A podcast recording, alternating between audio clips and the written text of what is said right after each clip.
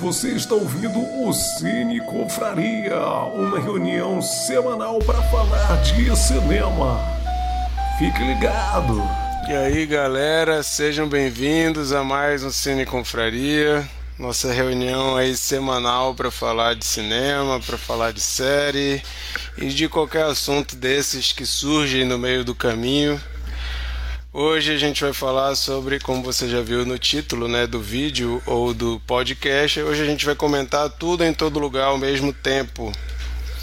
O fenômeno aí tão comentado desde que estreou nos festivais no início do ano. E finalmente estreou no Brasil, depois de uma longa espera. Para você que não conhece Cine Confraria e esse está sendo seu primeiro contato, somos simplesmente um grupo de amigos que toda semana um de nós escolhe um filme para todo mundo ver e comentar na semana seguinte. É... Semana passada nós comentamos o filme Cha Cha Real Smooth, foi escolhido pelo Bernardo. No final do episódio, o Mikael disse qual era o filme da nova rodada e ele escolheu Tudo em Todo Lugar ao mesmo tempo, que é o filme que a gente está comentando hoje.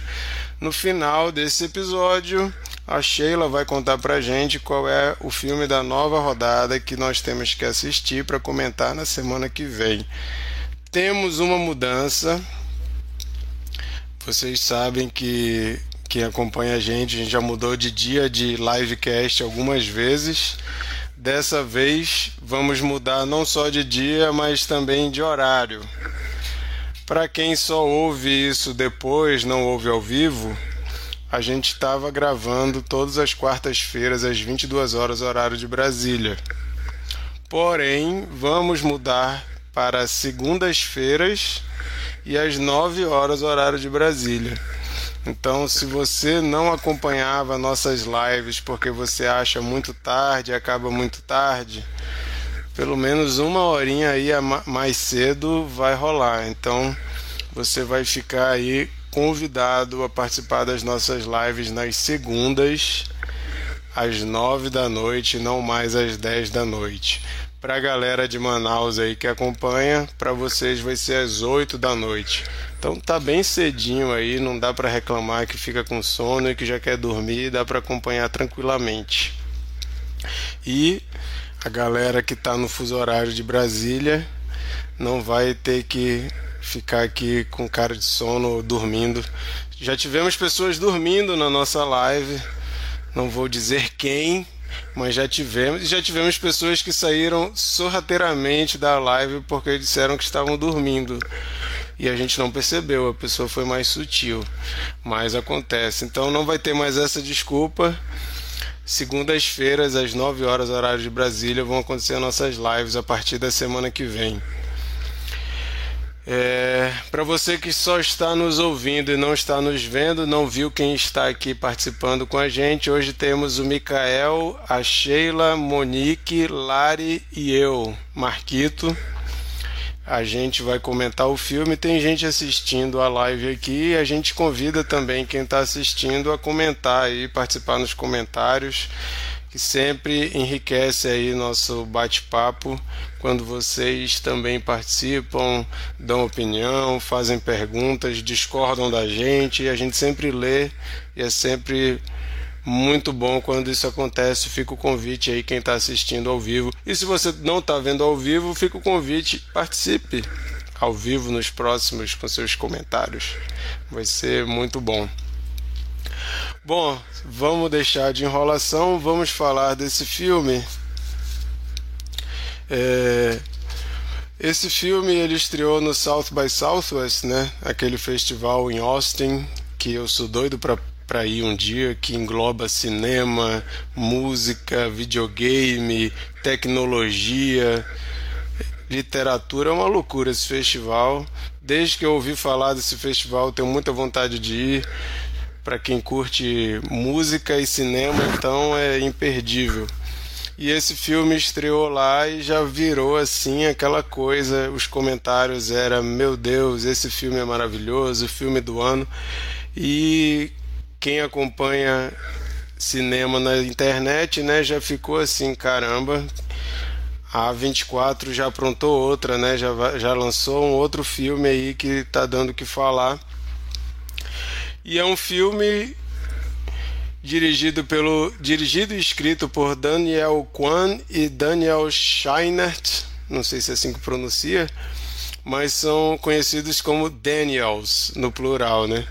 Eles dois fazem videoclipes e curtas-metragens desde 2010 e também já fizeram muitos episódios de programas de TV. Mas os dois juntos dirigiram muitos clipes. Vou dizer aqui alguns dos artistas que eles já dirigiram: Manchester Orchestra, Foster the People, Tenacious D, The Shins, entre outros artistas. Todos esses artistas já tiveram clipes dirigidos por eles, alguns até mais de um, né?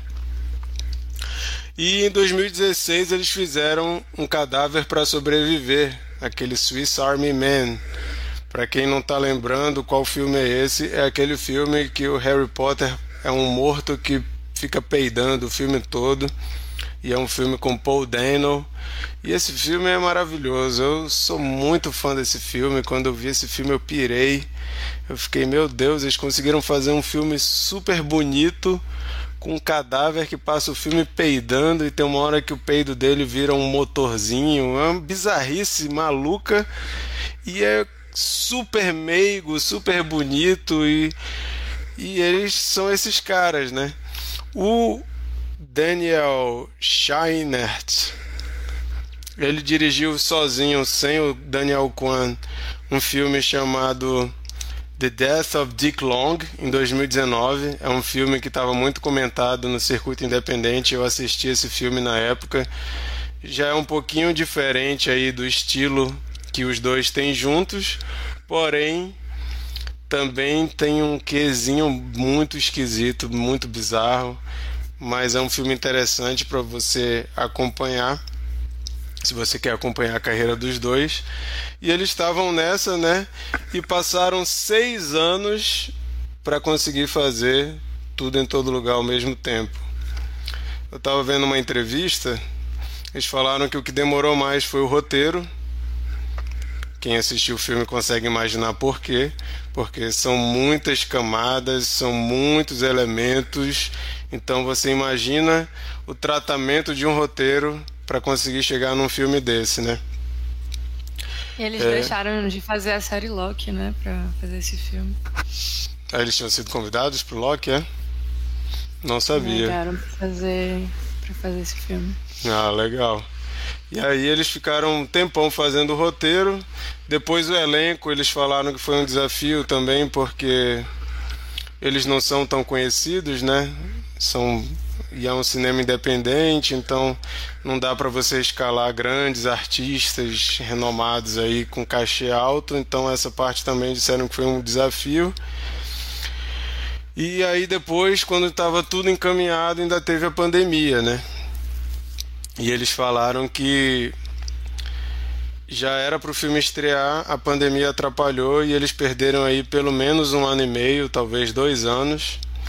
E eles ficaram felizes da A24 acreditar que era um filme para cinema e não liberar em streaming. Eles são loucos pela experiência de cinema, eles falaram não, mas esse filme ele é para cinema e acabaram acabaram conseguindo que a A24 segurasse aí para lançar no pós-pandemia, quando as pessoas voltaram para os cinemas. E assim, virou o filme de maior bilheteria da 24 ultrapassou Joias Brutas. Joias Brutas é aquele filme com Adam Sandler que foi indicado a vários Oscars, um filmaço também. E era a maior bilheteria da 24 até tudo em todo lugar ao mesmo tempo, que bateu esse essa marca. Não só isso. É, no Letterboxd, não sei quem, quantos conhecem a, esse, essa rede social Letterboxd, eu sou muito fã, alimento sempre lá, é, frequento muito esse, essa, essa rede social.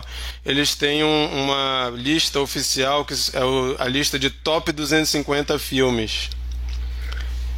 E esse filme ele conseguiu a, a primeira posição em três semanas o que Parasita demorou seis meses para fazer.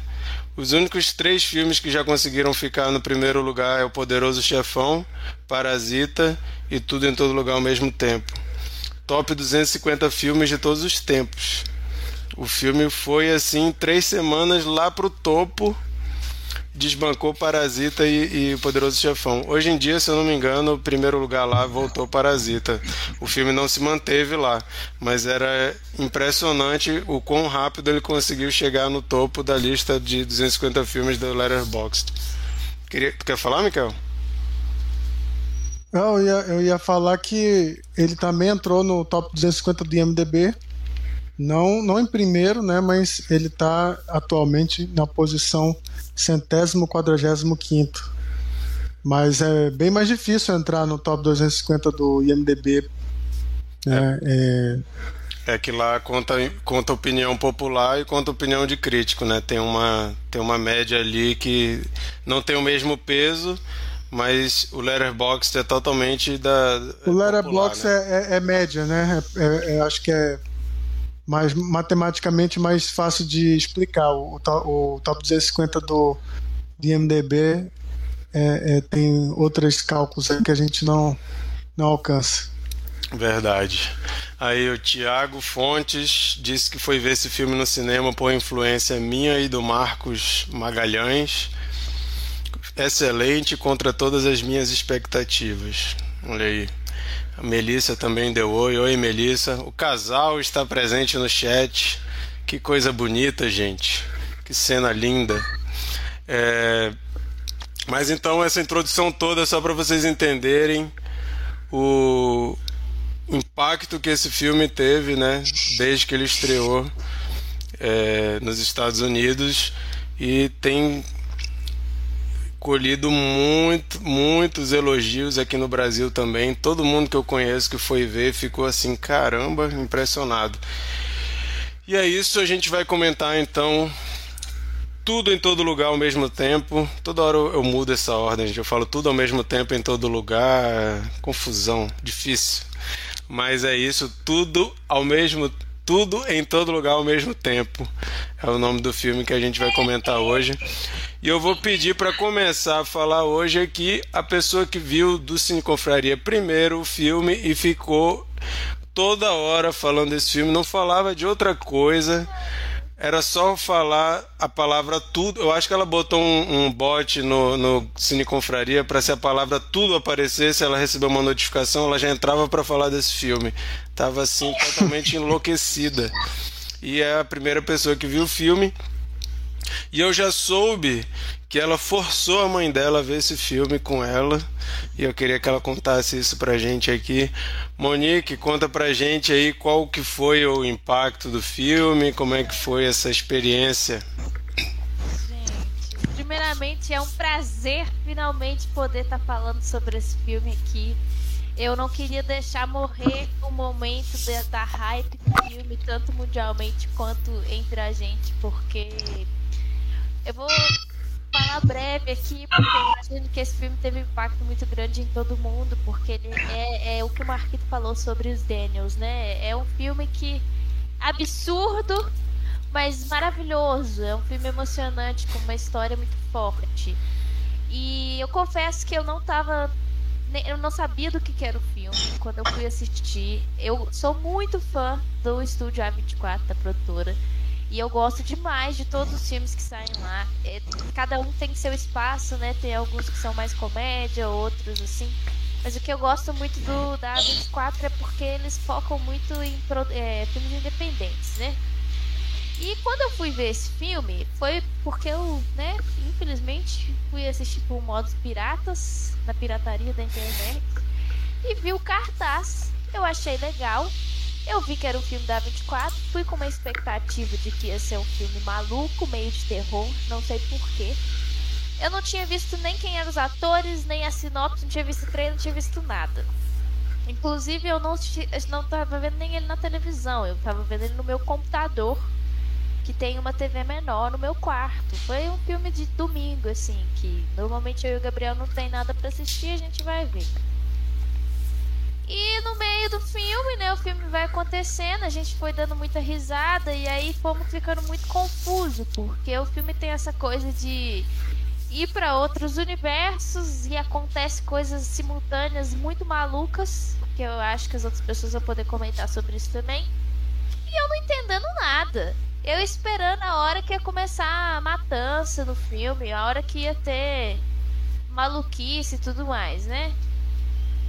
E aí, quando eu me vi na metade pro final do filme, eu tava em choro. Eu, tava encostada assim no travesseiro e as lágrimas escorrendo e um silêncio na casa, só a gente vendo o filme. E eu não parava de chorar. E aí, quando o filme acabou, porque ele tem, né, já dando um spoiler aí, ele tem um final falso que parece que o filme acabou. Eu já tava chorando. E quando eu vi que não acabou ainda, eu chorei mais, porque a história continua. Mas quando o filme de fato acabou, eu tava realmente. A minha, minha cara ficou até vermelha de tanto que eu tava chorando. Eu olhei pro lado e o Galdino com a lágrima escorrendo aqui, enxugando a lágrima. E isso é muito incomum. Acho que de todos os filmes assim impactantes que eu já assisti com o Gabriel, o único filme que eu já vi ele chorar foi Sete Vidas de um Cachorro. Tirando isso.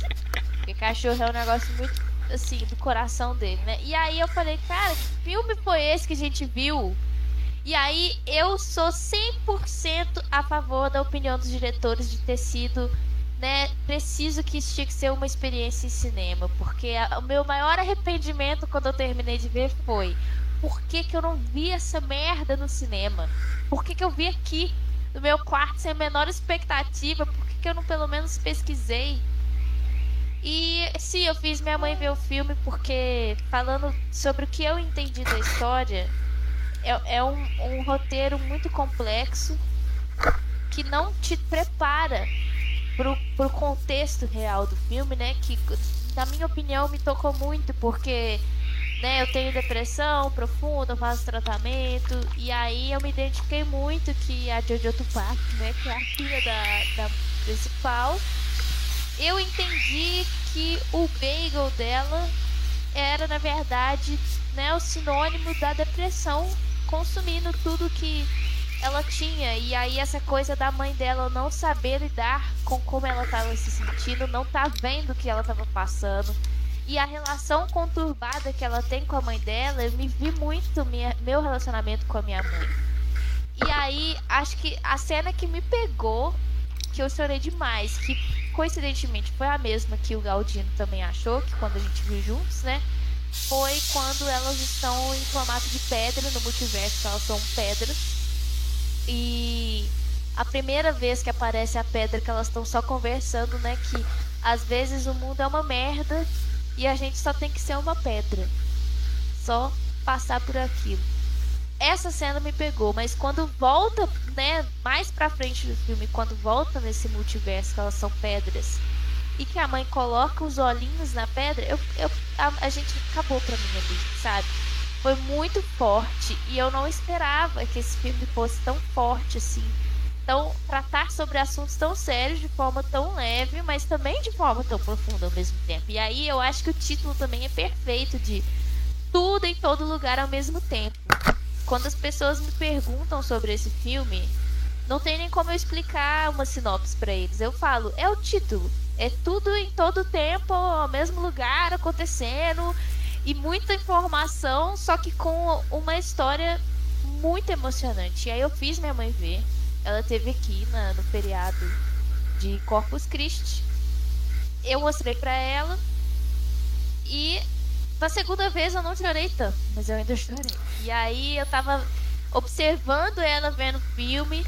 Ela tava um pouco incomodada no começo, principalmente por algumas cenas aí. Por exemplo, tem muito dildo nesse filme. Muito dildo de borracha. Minha mãe é ultra cristã conservadora, então ela já tava assim. E ela também não entendendo nada. E foi aquilo. Ela teve a mesma experiência que eu. Na metade do filme, para o final, eu olhava pra minha mãe e ela tava assim, chorando, chorando. E aí, quando o filme acabou, ela olhou pra mim chorando, não falou nada, não quis comentar, No dia seguinte que ela foi embora, ela me enviou uma mensagem de texto com um emoji de dois olhinhos e uma pedra. E ela falou, be kind, né? Que a gente fala inglês e ela me mandou isso. E aí eu falei, ela captou a mensagem. Pode ser que ela tenha interpretado de outra forma. Mas esse, esse, esse moto do filme do Be Kind foi aonde me destruiu também. Porque foi o momento que a mãe percebeu, né, que ela não ia conseguir salvar a filha dela com mais violência ou com mais briga. O marido dela mostrou a realidade para ela, que a forma de salvar as pessoas, a filha dela, do que estava acontecendo, que eu entendi que era depressão e a sociedade extrema que estava sugando ela, era ser gentil. Então, eu sou muito suspeita para falar. Eu acho que esse filme, além de ser nota máxima em tudo, ele ganhou realmente um lugar no meus top 10 da vida inteira. E eu já tenho essa lista consolidada há um bom tempo, mas ele acabou Qual, qual que tu teve que tirar para entrar ele? Pois é, eu eu gosto. O, meu primeiro de todos é o Mágico de Oz. Ah, pensei que ia ser Batman Forever. Então, tá nessa lista também, porque eu gosto muito artisticamente falando. Mas eu deixei ele aí num quinto lugar, né? Que aí tem, tem os outros, tem o Brilho Eterno também, que o Márcio tá aí na sua terceira posição, maravilhosa. Mas, gente, eu recomendo que vocês assistam, se vocês puderem, assistam no cinema mesmo, pela experiência. E aí, só o único ponto específico que eu ia falar era sobre os efeitos visuais, que me prendeu muito também. Quando eu assisti, eu não, não imaginava como era a equipe, porque, como eu falei, eu não fui atrás de nenhuma informação né, sobre o filme. E no pós-ver do filme, eu fui atrás das informações e vi que era uma equipe de cinco pessoas que fizeram todos os efeitos especiais desse filme. Efeito prático também, que teve muito efeito prático, né? De fato, eles não produziam muita coisa CGI. Também foi uma equipe muito pequena. É, inclusive a cena que tem as mãos de salsicha, a gente tem a impressão que aquilo foi gerado em 3D, porque parece né, animação poly, não, aquilo foi uma luva que já existia na internet para venda, mas aí eles refizeram essa luva com uma textura específica para parecer pele, inclusive grudaram alguns pelinhos na luva, se caso viesse aparecer para parecer mão mesmo. Foi tudo prático. E uma equipe de cinco pessoas para a magnitude desse filme é algo muito surreal, porque normalmente eles delegam funções específicas para a pessoa do time. Tem uma pessoa só para renderizar, tem outra pessoa só para fazer o tracking, tem outra pessoa só para fazer o matte painting. E aqui não, a equipe de cinco, todo mundo fez tudo. Então, se você pegar uma cena para fazer, você fazia do começo ao final, até o spot, né, até o render. E achei isso fantástico, porque como o Marquito falou, teve a, a pandemia, eles tinham gravado cenas, só que a equipe de efeito especial fez muitas partes das suas 500 cenas de efeitos visuais que tem nesse filme, tudo remotamente. Então eles decidiam as coisas numa chamada de Zoom. Eu acho que isso também mostra o futuro aí das produções cinematográficas, né? Que cada vez mais é possível de fazer com uma equipe enxuta com tecnologias mais simples também, porque estão entregando muita qualidade e de forma remota.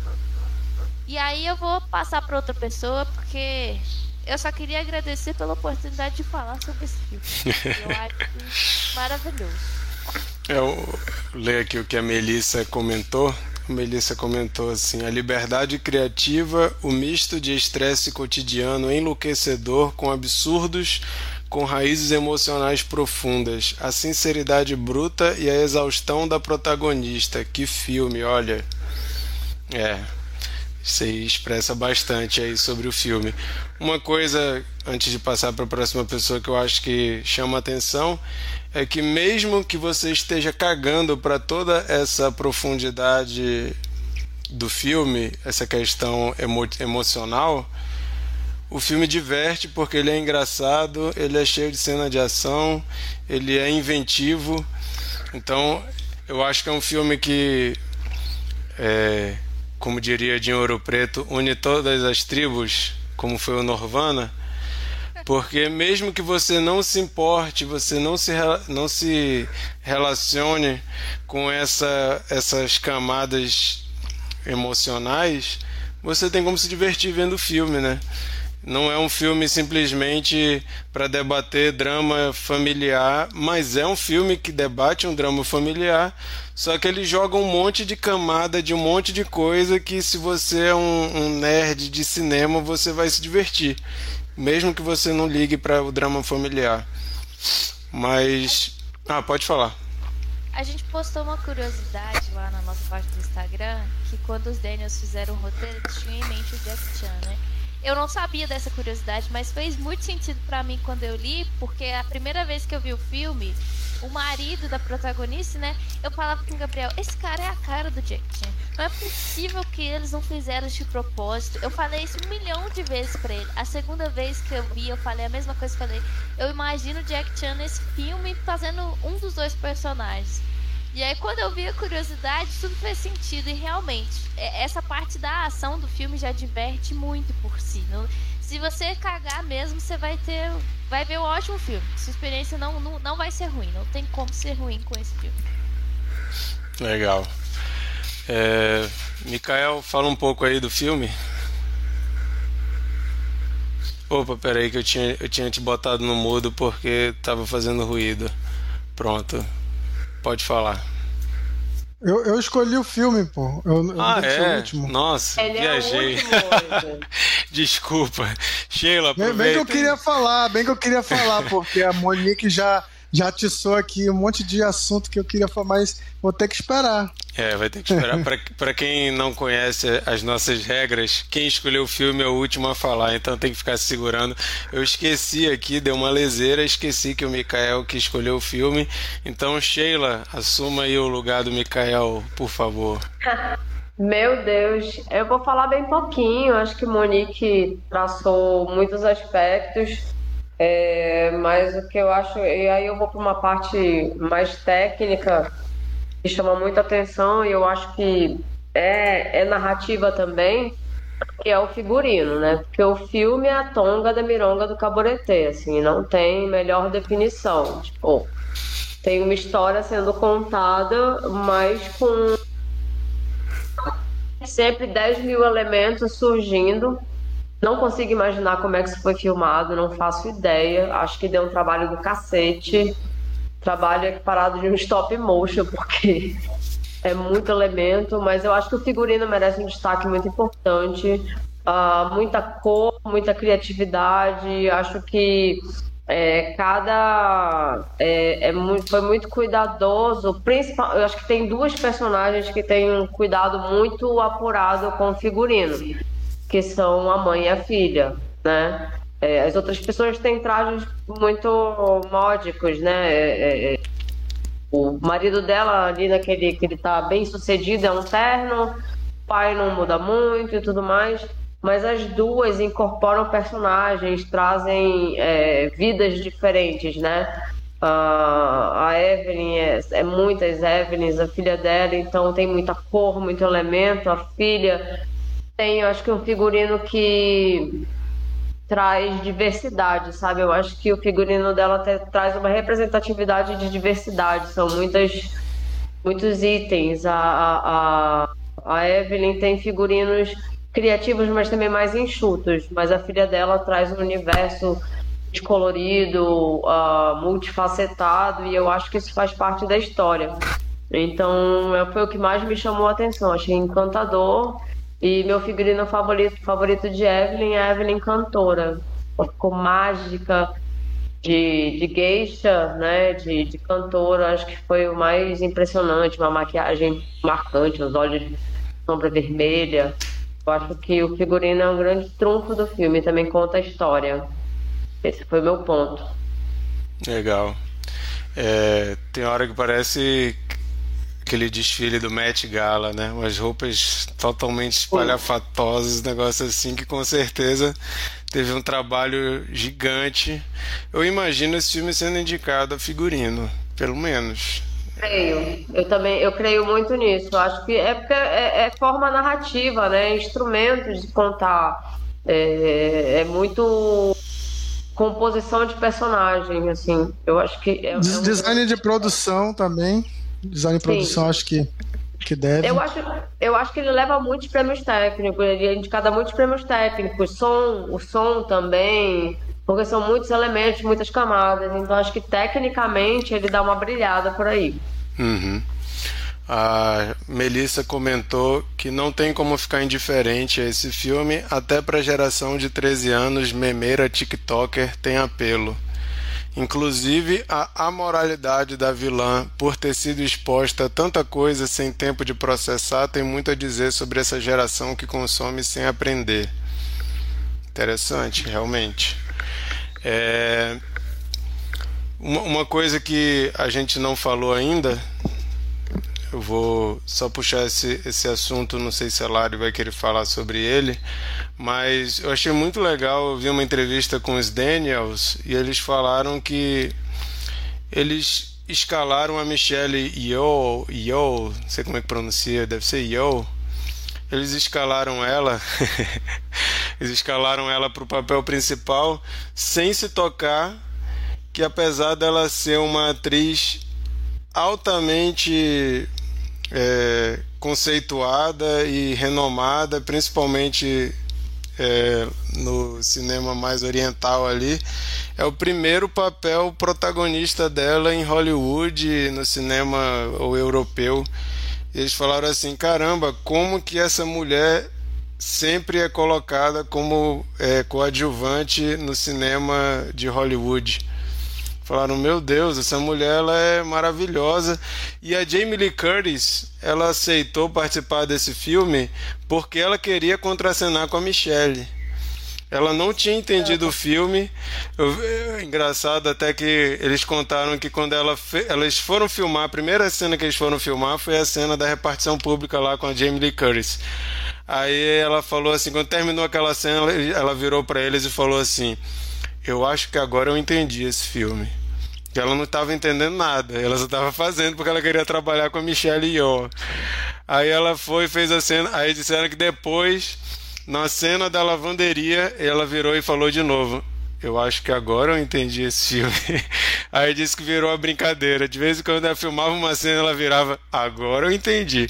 Mas imagina, né? Você pega um roteiro ali, você ainda não tem noção de visual, não tem noção de como vai ser editado. Ainda mais um roteiro desse que deve ser muito difícil de ler e entender. Deixa eu só pegar um gosto que você falou da Jamie Lee Curtis, que inclusive assim, Halloween tá lá nos top também dos top, né? Inclusive o segundo filme. Mas quando ela apareceu, o filme já me ganhou antes de saber a história, só que eu queria trazer uma curiosidade técnica, que a Sheila falou, não imagina como foi filmada, as dificuldades, né?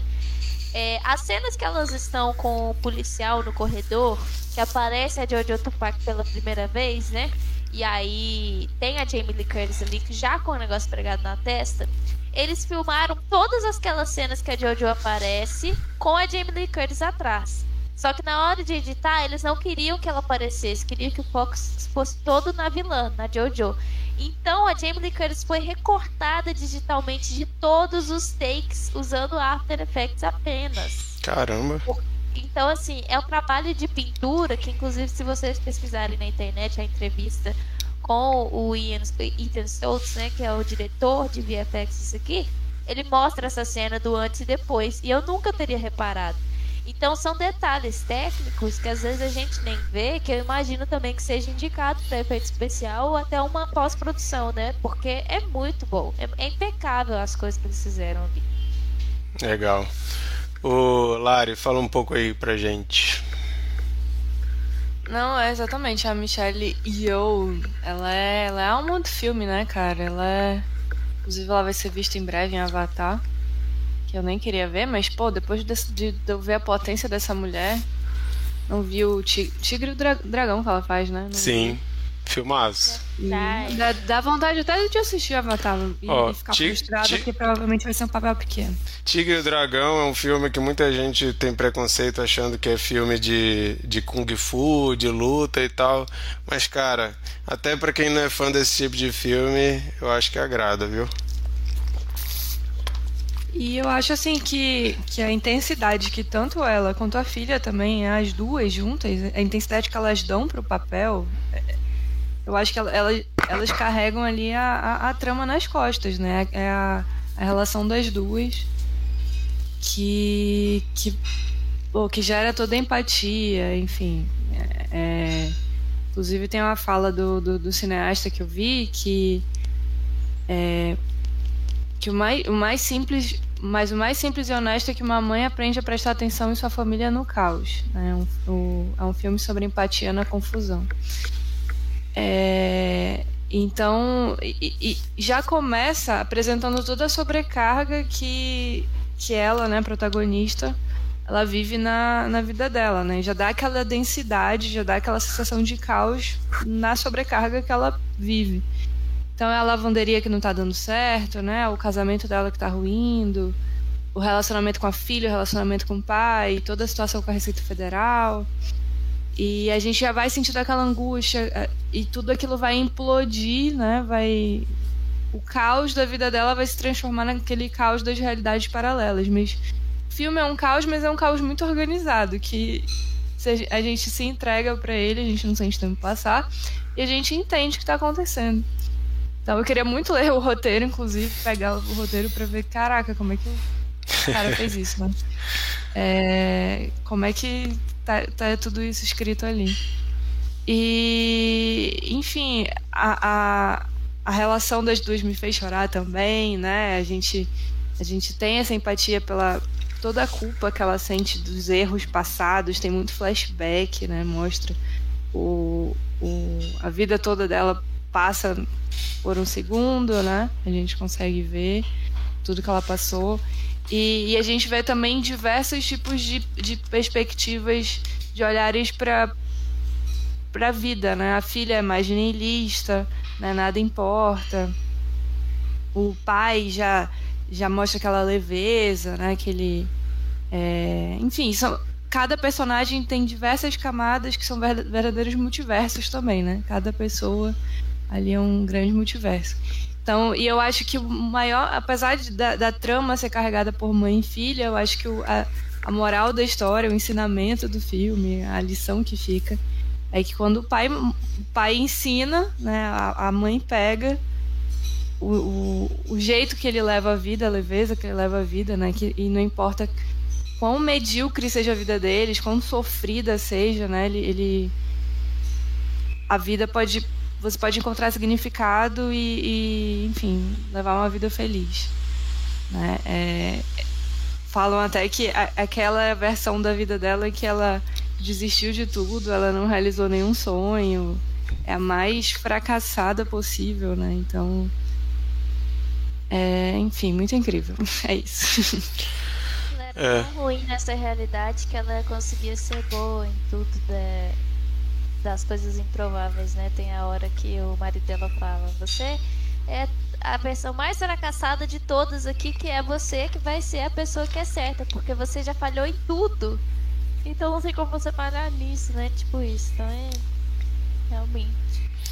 É uma coisa que eu, eu acho muito bonito como eles retratam a mãe como essa pessoa que tem que lidar com tudo, organizar tudo e tem que ser forte, tem que ser, tem que assim é, é a, é a alma daquela família ali, né? É, só que tem a importância do pai que eu acho maravilhosa, que é interpretado né, pelo Ke Hui Kwan, que é o garotinho do Indiana Jones e também é o garotinho dos Goonies, né, o, o dado do, dos Goonies.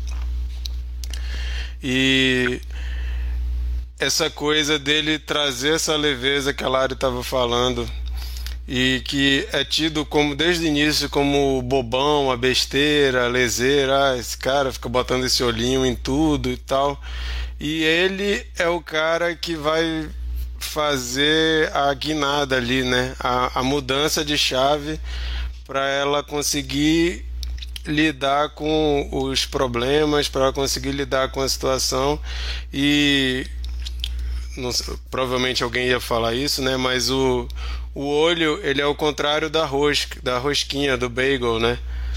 Porque o, o, a rosquinha é preta ao redor e branco no centro, e o olho é branco ao redor e preto no centro, né? Então essa leveza da vida, essa levar a vida de forma mais alegre, mais lúdica, ela fica sendo contra o, o, o, o contrapeso desse lado niilista da filha, de ver tudo pelo lado negativo e que isso vai sugando tudo, vai destruindo as relações, vai destruindo tudo ao redor, mesmo quando você responde de uma forma feliz, o, o, o, lado negativo ainda assim não consegue responder de acordo e acaba trazendo para baixo as coisas.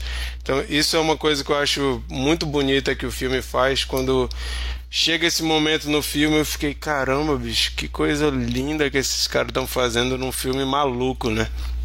Aí outra coisa só antes de passar para o Mikael falar é... Ah, deixa eu só ler um comentário aqui. O Tiago Fontes falou que impressionou a forma como eles colocaram alegorias do, de absurdo para retratar as crises das relações humanas, de, demasiadamente humanas. Aí a Melissa falou: Isso, essa era a vida em que ela não ia atrás de uma meta e o espírito dela é realizador em todos os multiversos. E aquele era o um universo em que ela deveria aproveitar, abraçar as pessoas em volta dela. E ela demora a entender isso. Então isso tudo tá ali, né, num filme é, que um dos grandes trunfos são os, os universos, né? É uma coisa assim que diverte pra caramba e que é uma coisa que, que chama a atenção da digital dos diretores, né?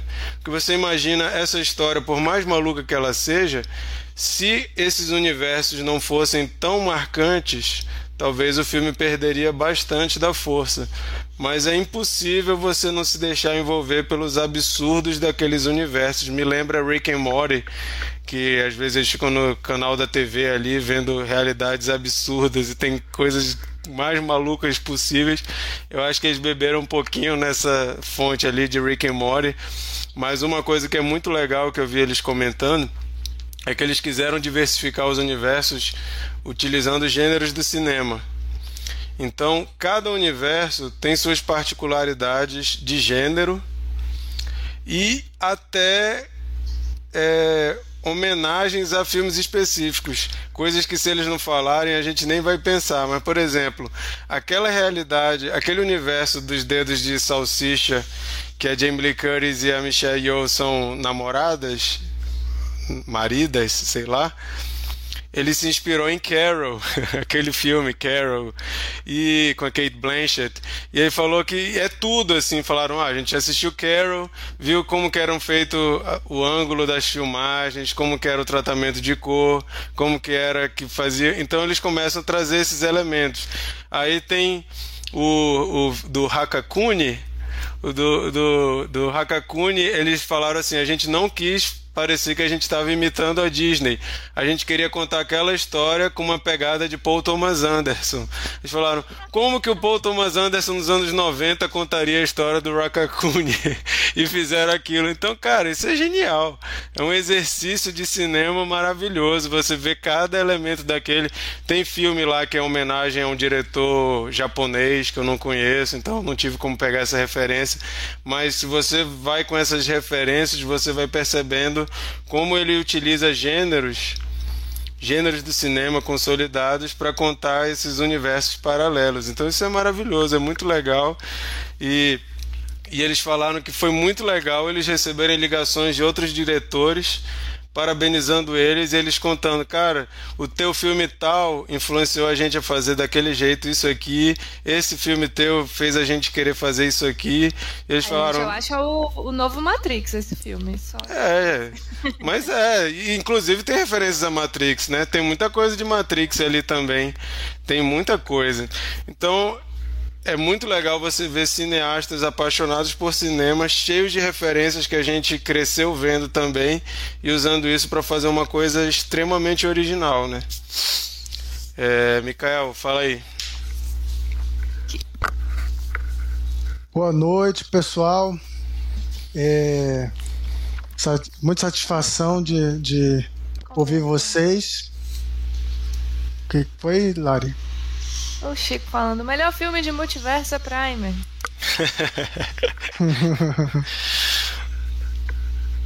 é... Comenta no chat, pô. É verdade. Mas, cara, os Daniels aposentaram a expressão tempestade de ideias. A partir de agora, a sala de roteiros só podem chamar de chuvinha de ideias, um garoa de ideias, porque tempestade de ideias é isso, né? Com exceção do Rick and Morty, pode continuar usando também a expressão. É... Bom, vocês falaram já várias coisas que é, me chamaram a atenção também. É, é, muito legal isso que o Mark falou sobre o multiverso dos gêneros do cinema, né? E eu vou falar então é, é, de uma particularidade deles que é a, a parte cômica. Eu acho muito maluco como eles conseguem utilizar o, o a comédia. É, e aí eles. Vários tipos de comédia, né? Tem a comédia de absurdo, é, tem gags visuais. Oi? Só, só sobre essa questão da comédia, eu, é, é, é, incrível como não fica paspalhão, não fica idiota, a ponto de você falar, caraca, idiota. Não, você ri das piadas idiotas com gosto. Tipo ela errando Jojo de Chewbacca. Isso, é, é. Isso que eu ia falar. Tem, ah, tem, tem o modo do absurdo, mas tem gags visuais e tem tem linhas de diálogo é, é, que, que é, e tem essa questão dela errar o nome da vilã toda hora e, e nunca perde graça. Ela, ela erra sempre. Aí no final ela acerta e você, junto com o personagem, você acertou. Né? A gente só falta falar junto, né? Você finalmente acertou. E, e algumas linhas de diálogo, tipo, é, quando ela fala para o, o marido olha, eu pude ver como, como é, teria sido a nossa vida se nós não tivéssemos ficado juntos. E seria muito melhor. E ele fica assim, como assim? como assim você me diz isso para mim? e, e também essa questão do, do escolhido, né? A, qual é a razão, do, a razão dela ser o escolhido, né? Que é, é porque ela não é boa em nada naquela, naquela versão, naquele, naquele não, e, e, é, naquela realidade, né? E a sacada e, é da. E, Mikael, a sacada do. Que no Matrix a gente tem, né, que a saída. Não, é, é isso que eu ia é... falar. Ah, tá, pode falar. que, que, que a gente falou de Matrix e, e acaba sendo o anti-Matrix, né? É, é, ele acaba zoando a questão do escolhido, né? Ele é escolhido por, é porque essa versão ela é ruim demais, ela não é boa em nada, então fica muito mais fácil. Eu achei hilário essa questão do, do, do é, de pegar esse clichê do escolhido e, e, e, e zoar, e não ter, não ter né, é, escrúpulo de, de, de zoar a questão que é, é central no filme mas que você acaba rindo, né? E, de, e, a forma, fato. e a forma que eles aprendem novas habilidades que no Matrix era um Lembra download, muito, é. era um download, é. essa forma de adquirir as habilidades, eles abriram espaço para muita piada boa, muita piada muita. boa. Inclusive, é, até, até a escolha, né? O canal tá à venda no site da A24, de vela. Nossa, velho. Eu vi a foto da é. Jamie Lee Curtis e da, e da Michelle segurando. É, inclusive eu vi um, um tweet aí, é, não, vou, não vou conseguir dar o crédito, mas a pessoa fazendo essa relação, né? De, da, você tem que fazer uma coisa é, é besta ou, ou quanto mais grotesco, melhor para você conseguir uma passagem para o multiverso. E aí ele comparou isso com o TikTok, os desafios do TikTok e tal. É, é, né, que, que, que, sempre tem esse tipo de, de. Eu não sou TikTokeiro, mas eu sei que tem esses, esses desafios bem ridículos que a pessoa tem que, tem que fazer e, e, e, é praticamente para você fazer a passagem, você tem que sentar no, no coisa, você tem que se cuspir, você tem que se vomitar, você tem que fazer alguma coisa muito improvável, né? E, e sempre gera é, é, momentos cômicos muito bons. E o que eu acho muito assim curioso desses caras que já vem do, do primeiro filme, porque quando eu vi o primeiro filme, o que que me pegou? Bom, eles fazem um filme totalmente. O, o Swiss Army Man, né? É, o, um cadáver para sobreviver. Você, você diz assim, pô, vou assistir um filme de um cadáver que solta pum e termina o filme emocionado. Isso foi o que me pegou. E eles fazem isso de novo. Porque eles fazem um filme absurdo, um filme de ação cheio de comédia, e você se pega emocionado. Eles conseguem fazer uma transição assim, é, como ninguém, cara. Que é, é, eu, eu, ainda, eu ainda não sei como é que eles conseguem fazer isso. Mas você se, se pega é, totalmente desarmado. Você tá rindo e tal, você tá é, é, absorto ali com, com as cenas de ação e daqui a pouco você tá chorando, cara. A cena da pedra, com, com é, as linhas de diálogo do. Você do, chorando do, com duas pô, pedras, né? Depois com duas é, pedras com olhinho. Não, e depois com a, a, as mulheres com, com dedo de salsicha, que você achava que aquilo era só alívio cômico, não, elas também estão te emocionando. Então, cara, como eles conseguem fazer isso? Eu não sei. Mas eles têm essa manha.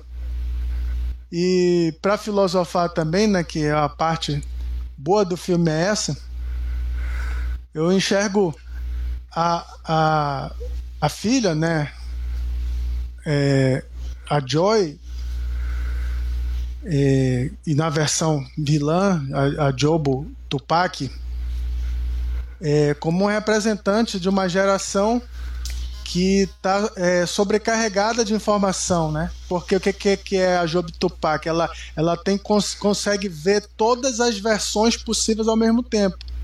Então eu consigo ver essa geração que, que é, é geração Z, é, é, alfa, que, que é, cresceu no momento é, muito mais imerso na, na, na questão da, da internet, redes sociais e tudo. Então ela está sobrecarregada de informações, está sobrecarregada de, de, de tudo. É, é, e e para essa pessoa nada importa, porque ela vê de tudo.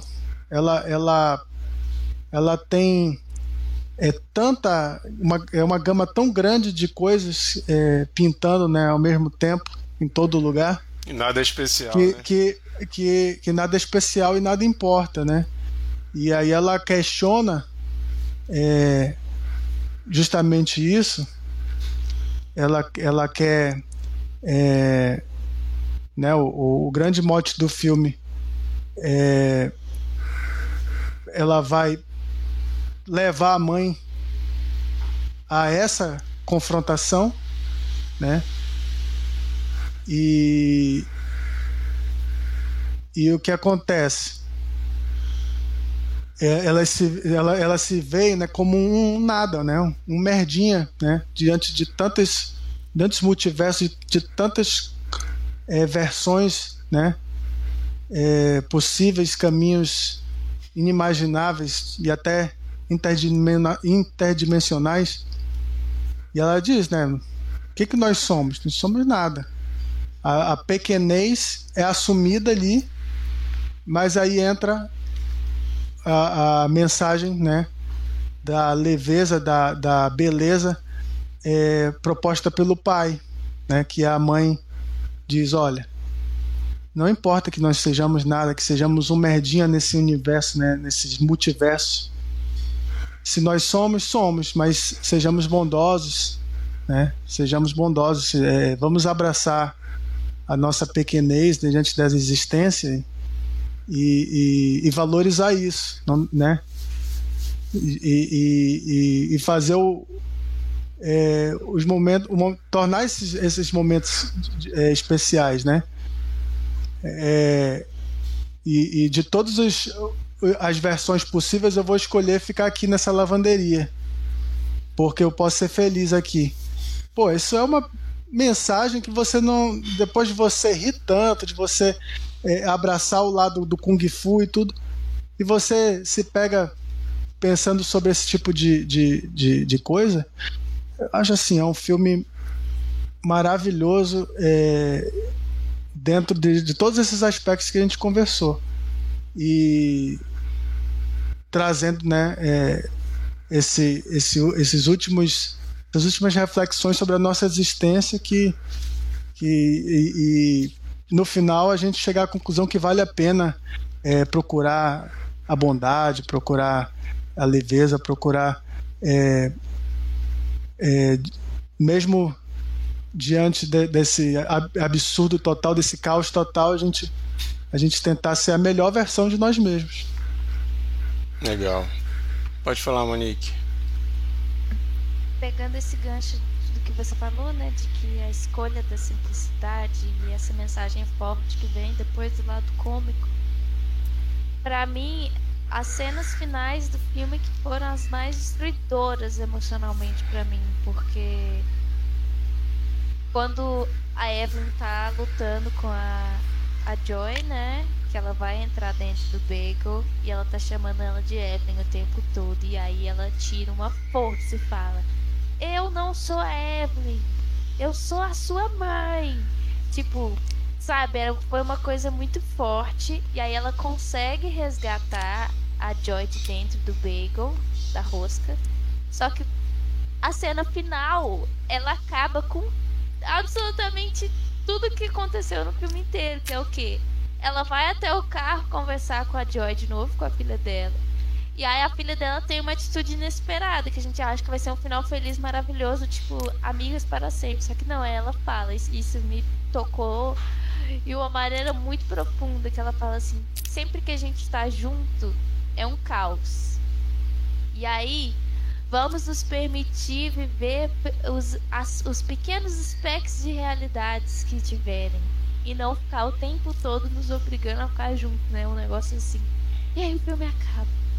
E aí é aquela coisa que a mãe também fala para ela, né? De todas as realidades, até onde a minha vida seria melhor, eu escolho ficar com você aqui. Eu sempre vou escolher ficar com você. Gente, eu chorei muito, porque é aquela coisa que assim, elas se escolhem, mas elas têm a plena capacidade de entender que o relacionamento delas funciona com uma certa distância e que agora a mãe vai conseguir entender também as dificuldades que ela tem melhor, né, a da filha, porque agora a mãe, ao invés de fazer tudo ao mesmo tempo em todo lugar, pode focar no que realmente faz ela ser feliz, né? Que é a família dela, é o relacionamento com a filha dela.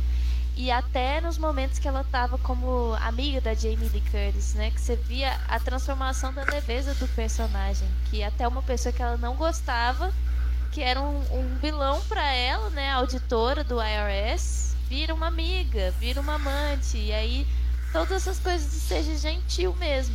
Acho que a maior mensagem desse filme é você vencer as suas dificuldades e você ajudar as outras pessoas sendo gentil.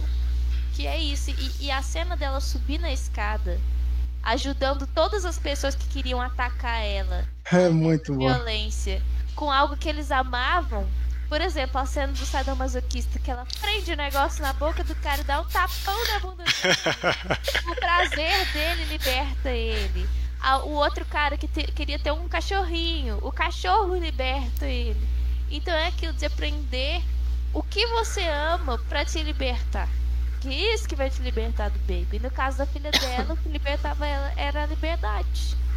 Era poder ser quem ela era, ser aceita, né? Como ela era. E simplesmente sensacional. É muito bonito mas, mesmo. Mas eu também peguei essa. essa eu, eu, levei muito comigo esse negócio motivacional do seja a sua melhor versão também. Sim. É. A Melissa comentou aqui. Tudo que nos resta é ser bons uns com os outros. Aí depois ela falou dessa cena da, da mãe, né? Com a, com a Joy. Isso, elas se atormentam sim, são diferentes sim, e elas sempre podem contar uma com a outra. Isso é a realidade, né? O dia a dia é, é desse jeito, ninguém vive num mar de rosas sempre. Isso é família, né? Isso é ser família, exatamente. Só duas curiosidades interessantes pra gente passar pra cena preferida e nota rapidinho. Eu quero falar também uma coisa que eu esqueci. Fala rápido. É, não, eu queria exaltar o, o, o Ke Huan Kwan, né? É, eu cresci nos anos 80, então eu, eu, eu tenho um carinho né, pelos filmes do Indiana Jones e dos Goonies. E o último crédito dele era O Homem da Califórnia, de 92.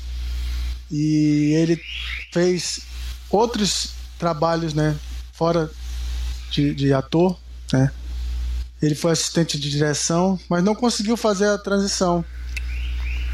É, e há 20 anos ele não tem crédito no IMDB e eu só conseguia ficar pensando, cara, a gente ficou 20 anos sem esse cara, que desperdício, porque ele tem timing cômico e quando precisou de cena dramática ele também conseguiu.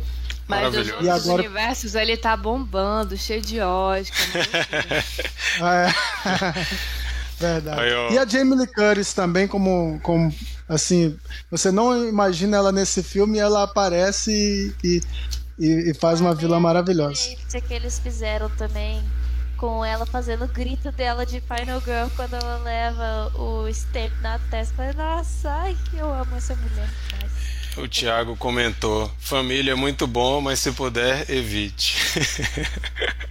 Isso ele está falando com a esposa dele, comentando ao mesmo tempo no chat. É, só do... na sua casa já ajuda muito. só do, duas curiosidades legais de formas que os diretores, além de fazerem esse universo maluco, dirigirem, escreverem. A cena de 2001 que os, os, os macacos também têm o, o dedo, né? O, de salsicha. Quem toca o trompete é o Daniel Kwan. E quem faz os macacos é o Daniel Scheinert. Ele faz todos os macacos ali se mexendo. Quem fez foi o, o outro Daniel. E outra curiosidade: o cara, o brother que trabalha no, na Receita, que descobrem que ele tem um, um quarto de BDSM secreto, ele tem a, a, na mesa dele tem a plaquinha com o nome dele que é Richard Long e é o nome do, do personagem do Daniel Scheinert no filme The Death of Dick Long que é interpretado por ele. E ele interpreta o cara do sadomasoquismo. Então, essa cena desse cara que é viciado em, em sadomasoquismo, que depois a, a menina, a Monique contou, né? Enfia o troço na boca dele, dá um tapa na bunda dele, é um dos diretores fazendo aquele papel ali. Então, uma curiosidade legal também. Mas então vamos rapidinho. O tempo correu, então muito rápido. Cena preferida e nota. Minha nota é nota 9 e a minha cena eu vou escolher a primeira cena da, da, da transição ali para descobrirem o multiverso, que a, a, a Evelyn ainda não entendeu e ela tá tendo que entender. Na Receita Federal. Na Receita Federal, aquela cena ali, para mim já introduz como que vai, o filme vai virar isso aqui tava vendo o que estava acontecendo, a partir de agora vai ser isso aqui. Eu acho aquela cena maravilhosa. Você já entende muita coisa da dinâmica do filme. Apesar de que, cara, é muito difícil escolher cena preferida desse filme, sobretudo com tantos universos paralelos malucos e maravilhosos. Então é muito difícil, mas já escolhi. Monique. Minha cena preferida é da pedrinha quando a Evelyn volta com o olhinho e ela vai atrás da Joy. Muito linda essa cena. E não tem nada, é só pedras. Nota? Nota 10. Se pudesse dar 20, dava. O máximo é 10. O, o Thiago comentou aqui. Dica da semana da música From Cradle to Grave no Spotify. Para quem não sabe, essa música é música do Thiago. Ele lançou há pouco tempo no Spotify, no Deezer e tal e ele já está aí fazendo jabá. Eu acho que ele quer dizer que combina com o filme aí. Oh, manda, pro, manda pros, Daniel, pros Daniels aí para eles botarem na trilha sonora do próximo filme deles. É, Sheila, nota e cena.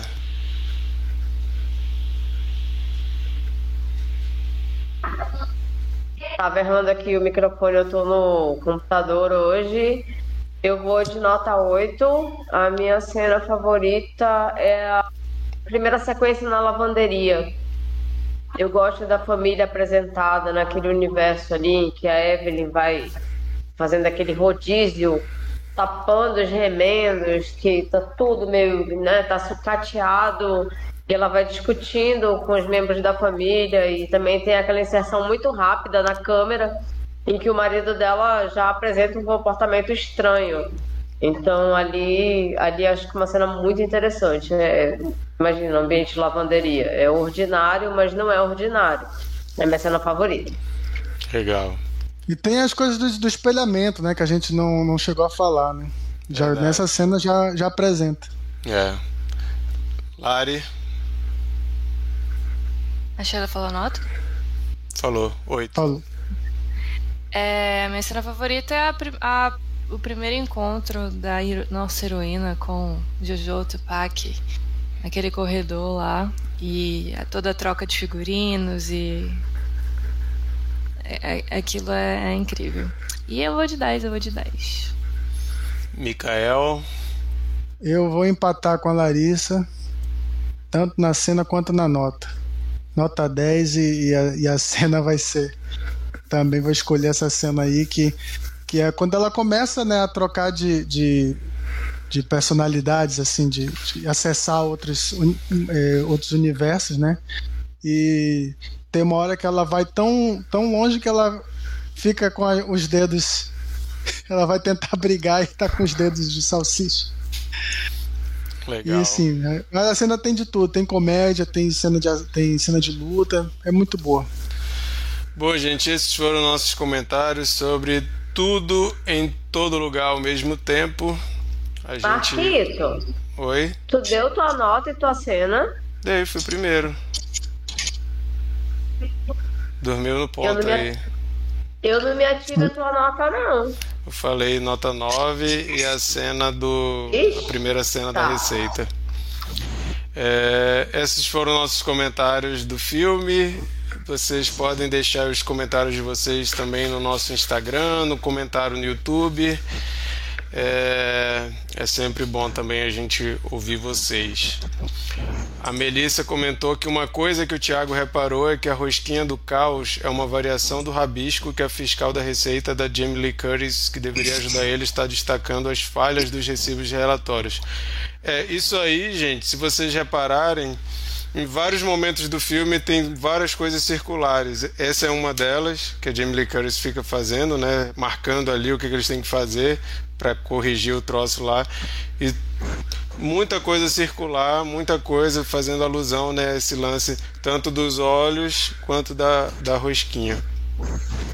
Mas vamos para uma rodada de dicas da semana agora. Gente, esse é o momento que a gente tenta trazer alguma coisa para ajudar no seu momento de procura. Mikael, dá o mudo aí, cara, por favor, que tá fazendo um ruído. É, o momento que você está procurando alguma coisa para consumir aí de entretenimento, seja livro, jogo, música, clipe, vídeo do YouTube, qualquer coisa, perfil, perfil no YouTube, perfil no Instagram, perfil. Você pode falar de TikTok também, apesar de que eu não vou ver, mas vai ter gente que vai ver. É... Eu vou começar. A minha dica, faz tempo que eu não falo de livro aqui.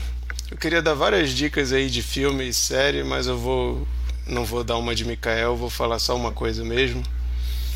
E eu vou falar de um livro curtinho brasileiro chamado Gótico Nordestino, o escritor Cristiano Aguiar.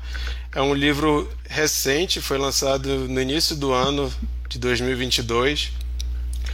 E eu ganhei esse livro de aniversário, não tinha a menor ideia do que, que ele era, mas o cara que me deu, meu amigo, ele falou assim: Cara, esse livro aqui eu achei que parece contigo, acho que tu vai gostar. E me deu, e eu li assim numa tacada, achei maravilhoso. Eu descreveria ele como se, se Love, Death, Robots fosse feito no Brasil com uma pegada nordestina seria esse, essas histórias. Por que, que eu falo isso? Por que, que eu lembro de Love, Death, Robots? Porque são vários contos, não é uma história do início ao fim, são vários contos. Todos, é, todos eles têm uma pegada do Nordeste, né? Porque o, o escritor é paraibano, se eu não me engano, e tudo tem uma pegada da Paraíba, mas todos com elementos fantásticos. Então tem coisa que é mais pro terror, tem coisa meio steampunk, tem coisa mais mistério, mas tudo com elementos fantásticos e coisas muito recentes. Para vocês terem uma ideia, um dos contos conta coisas relacionadas à Covid, né, a pandemia. Eu não vou contar o como que acontece, o que que é, porque se você for ler, vira um spoiler. Mas se você gosta de dessa universo fantástico aí, misturado com cultura brasileira, gótico nordestino de Cristiano Aguiar. Vale muito a pena. Procure. Eu acho que não tem. Não, não sei. O livro anterior dele não tem versão Kindle, só versão física. Esse gótico nordestino eu não tenho como ver, depois eu confirmo para botar no nosso post. Mas vale muito a pena. Literatura brasileira, universo fantástico gótico nordestino. Sheila.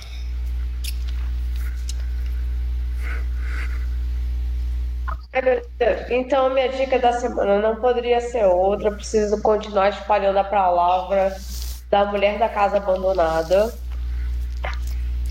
É rápido, mas vai ter real. É, podcast do Chico Felice, muito importante. Eu já havia indicado aqui o Além do Meme, já conhecia a narrativa dele, mas dessa vez ele está atraindo toda a atenção de todas as pessoas com muita razão. É um assunto muito importante, emergente. A gente tem que falar disso, a gente tem que falar das profundezas que o podcast traz. Eu não quero falar nada sobre o podcast porque eu acho que tudo é spoiler. Eu acho que é importante você imergir no assunto, entrar na narrativa dele, ele vai te entregando coisas a cada episódio, até que ele te catapulta pro real assunto. E é importante esse choque, eu acho que tá todo mundo falando disso, não é à toa, né? É, eu realmente quero muito que todos ouçam, acho que é imperativo falar disso. Uh, desenterrar esse assunto, fazer justiça a essas pessoas.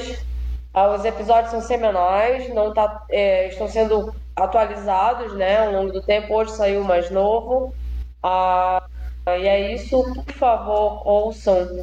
E aí eu compartilhei essa semana no nosso grupo do Telegram esse encontro inusitado, né? Foi um oba-oba, uma rasgação de cedra entre o Chico Felice e o Ivan Mizanzuki.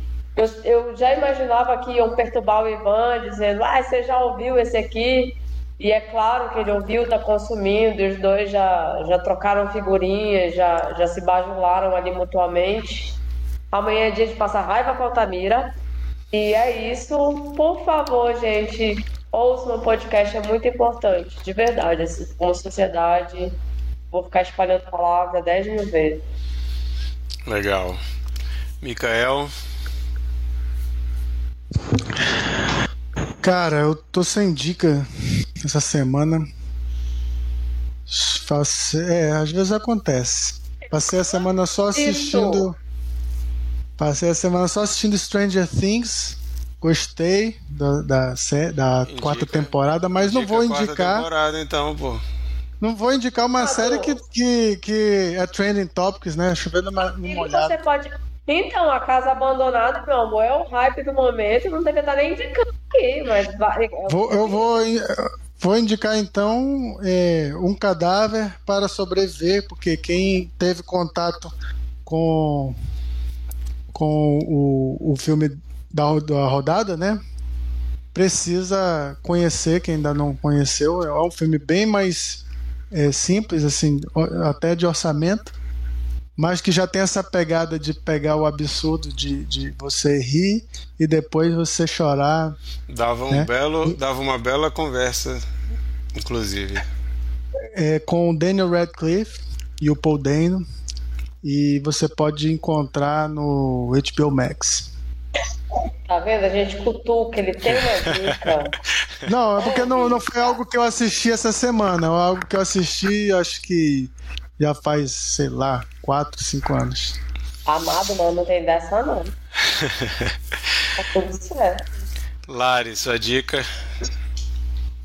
A minha dica é, eu não gosto de podcast de true crime, não sou, não sou da, da galera da Mulher da Casa Abandonada, não sou da, do, dos, dos outros causos, Mas eu amo essa série que voltou agora, que é Only Murders in the Building. Que liberaram três episódios até agora da segunda temporada. E tá incrível. É, manteram a qualidade bonitinho. expectativas alcançadas e quem ainda não viu a primeira temporada tem que assistir. São três aficionados por podcast de true crime que se unem para desvendar um mistério né, na primeira temporada. E agora na, segunda temporada, justamente pela atenção que eles chamaram, talvez no prédio deles por terem descoberto o assassino, novos mistérios surgem e já tem um monte de teoria bombando. E é divertidíssima, elenco maravilhoso, roteiro perfeita. A química dos três é maravilhosa. Martin Short, Steve Martin. Martin é meu favorito, cara. Ele me faz me rir. Ele é muito bom. Steve Martin e Selena Gomez. Muito bom. Olha, Larissa, só fazendo um adendo aí na minha distribuição de palavra. True Crime, de A Mulher da Casa Bonada, é só a pontinha do iceberg, o assunto é outro. Ah, é? Ah, é. Faço ideia sobre o que seja mesmo, tô falando. O assunto é totalmente outro. Por isso que eu falo que é emergente para nossa sociedade ouvir esse podcast.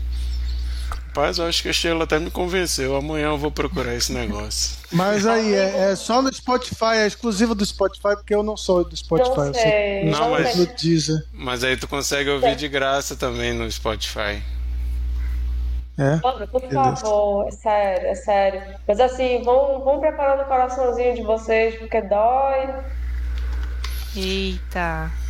Ai, gente, eu sou a favor do entretenimento que diverte. Que é, eu, eu quando eu ouvia, quando eu ouvia o, o caso Evandro aqui em casa trabalhando com o volume nas alturas, eu ficava pensando o que, é que meus vizinhos estavam imaginando quando eu ouvia o matem as criancinhas, não sei o que. Eu ficava, meu Deus, meus vizinhos estão assustados já. Mas a Melissa deu a dica dela aqui, ecoando a dica do marido, né? Dica da semana From Cradle to Grave que o Thiago lançou no Spotify. Para quem já viu uma música que era só com violão, crescer e ir pro mundão dá um quentinho no coração. Até rimou. É, é o nome violão, artístico dele. Violão, é. mundão e coração. Fez aí praticamente uma cordelista. É Thiago Fontes mesmo que a gente procura? Ou Não, tem um nome artístico? No, no Phonic, com PH. No Phonic. No Phonic. A música Beleza. Cradle to Grave. Vou procurar aqui, vou procurar aqui. Já já. E o nosso cachê? Cadê o nosso cachê? É, o Thiago aí. Thiago depois tem que passar aí 10% dos streaming que tu ganha aí de royalties, manda pra gente. É... Monique, sua dica minha dica, pegando gancho de efeitos visuais desse filme, é um canal no YouTube chamado Corridor Crew, que é uma galera que produz aí filmes independentes, curtas, de, é, com muito efeito visual, VFX. Mas é um canal super divertido porque eles pegam os melhores e os piores CGIs dos filmes, comentam sobre tudo, reproduzem algumas coisas. E dá pra aprender bastante de VFX, tanto comigo, só de ver os vídeos. Então, corredor que assistem. Maravilha. Então vamos saber agora qual que é o filme da rodada. Sheila tá na vez de escolher o filme vamos saber qual filme que a gente tem que assistir pra, ou reassistir para comentar semana que vem. Sheila, qual o filme e por quê? Oi, gente. Um filme que nós vamos assistir, eu também vou assistir. Acho que as pessoas não assistiram ainda. Cara, vai ser interessante a experiência, eu tô muito curiosa. É, foi a dica mais recente dos nossos colegas do Dois Amigos Indicam. Não sei se vocês seguem, devem seguir. Não sei se vocês viram a última publicação. O filme chama Fire Island Orgulho e Sedução. É uma versão, né? Mais uma das versões para o romance de Jane Austen, Orgulho e Preconceito. Dessa vez a gente tem uma história contada com representatividade de, de orientação sexual. É uma versão gay, LGBTQI, desculpa, gente, eu não consigo decorar a sigla. E aí, uh, pelo que eu li, a questão da representatividade é só uma ponta ali, é só uma característica. Eu estou muito curiosa pro formato. É uma comédia romântica leve ao mesmo tempo que traz a profundidade dentro da comunidade. Então vamos lá, esse é o filme. Convido todos vocês. Tá no Star Plus, que já ajuda, tá em streaming, fica mais acessível para todo mundo e é isso. E o pôster tem um monte de boy sarado com os músculos de fora, hein? Não, pois é. Jane Austen na diversidade.